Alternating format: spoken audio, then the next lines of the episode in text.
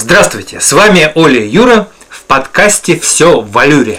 В прошлых выпусках мы узнали про дьявола морского и про Божолей Нуво, а сегодня выполняем заявку группы наших слушателей, которых особенно заинтересовал подкаст о языке цветов и языке веера. Кстати, соглашусь, мне тоже всегда интересно про языки. Правда, мы уже вспоминали полиглотов, и вот, например, оказывается, что вороны в разных странах переговариваются по-разному. Вот как? Ученые проверили, скажем, английские вороны наших-то и не поймут. Ну и дела. Но наша тема сегодня другой язык.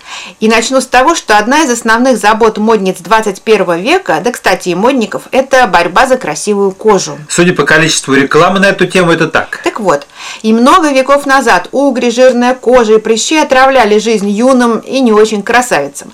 Мало того, в 15 веке родинки и родимые пятна считались дьявольскими отметинами, и их обладательницам даже грозило сожжение на костре.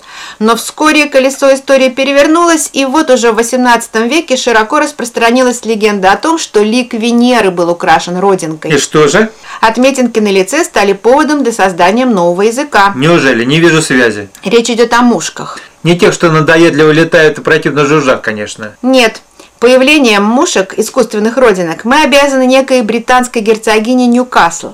В молодости на коже ее лица часто возникали неровности. Чтобы скрыть их, она вырезала из черного бархата и приклеивала на лицо, плечи и грудь небольшие кружки бархатной ткани. То есть при помощи этих родинок ей удалось гримировать недостатки кожи. И не только. И еще они подчеркивали белизну лица, в то время это считалось красивым. И, конечно, модницы того времени с восторгом переняли эту идею. Причем эти мушки с успехом пережили свою хозяйку и оставались в моде почти 300 лет. Любопытно, безусловно, история моды знает множество курьезов. На протяжении веков одни модные причуды сменялись другими. Справедливости ради надо сказать, что на самом деле первые мушки появились еще в Древнем Риме. Тогда с помощью наклеек из мягкой кожи бывшие рабы скрывали шрамы и татуировки, полученные в прошлой жизни. Такой макияж-камуфляж. Еще есть версия, что один из фаворитов французского короля Людовика XIII заклеен пластырем порез на лице, тем самым ввел моду на мушки при дворе. Ну а как это связано с языками? Дело в том, что со временем мушки уже стали не только скрывать угри, но и показывали настроение дамы, отношение к людям и так далее. Каким образом? Форма искусственной родинки и место ее крепления могли сказать собеседнику то, что не решалось высказать словами их обладательницы. Помнишь, наподобие языка цветов, в XVIII веке возник тайный язык мушек. То есть мушки стали орудием флирта. Именно. Мушкам придавали самые разнообразные формы – звезды, карточные масти и все, что хватало фантазии. Так мушки в форме полумесяца приглашали кавалера на свидание, конечно же, на ночное. А мушка между глазом и виском говорила о страстности дамы. Искусственная родинка возле верхней губы говорила о любви к поцелуям, а мушка под носом означала разлуку, на правой щеке, что она замужем. В общем, настоящий язык. Представляю, как было нелегко барышням, имеющим естественные родинки.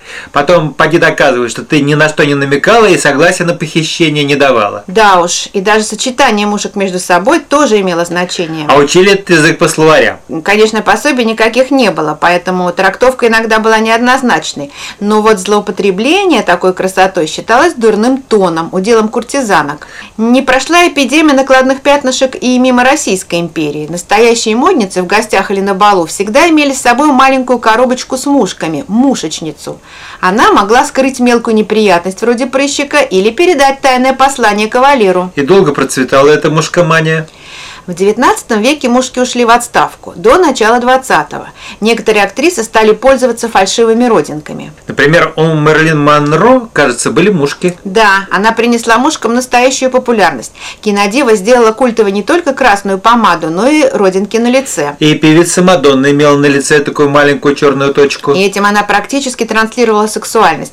В общем, искусственная родинка окончательно вошла в поп-культуру, как часть образа женщины обольстительной. Хотя не думаю, думаю, что мушки станут такими же массово модными, как были в 18 веке. По крайней мере, язык мушек пока в забвении. Ну вот мы немного вытащили его из забвения. Вот такие вот говорящие украшения. Я еще прочитал, что арабы и персы считали, что женское лицо без родинки все равно, что рассвет без солнца. Красиво. Надеюсь, найдем еще много интересного для новых подкастов. Пока напомним адрес для обратной связи. Подкастик собакамайл.ру с буквами К в обоих случаях.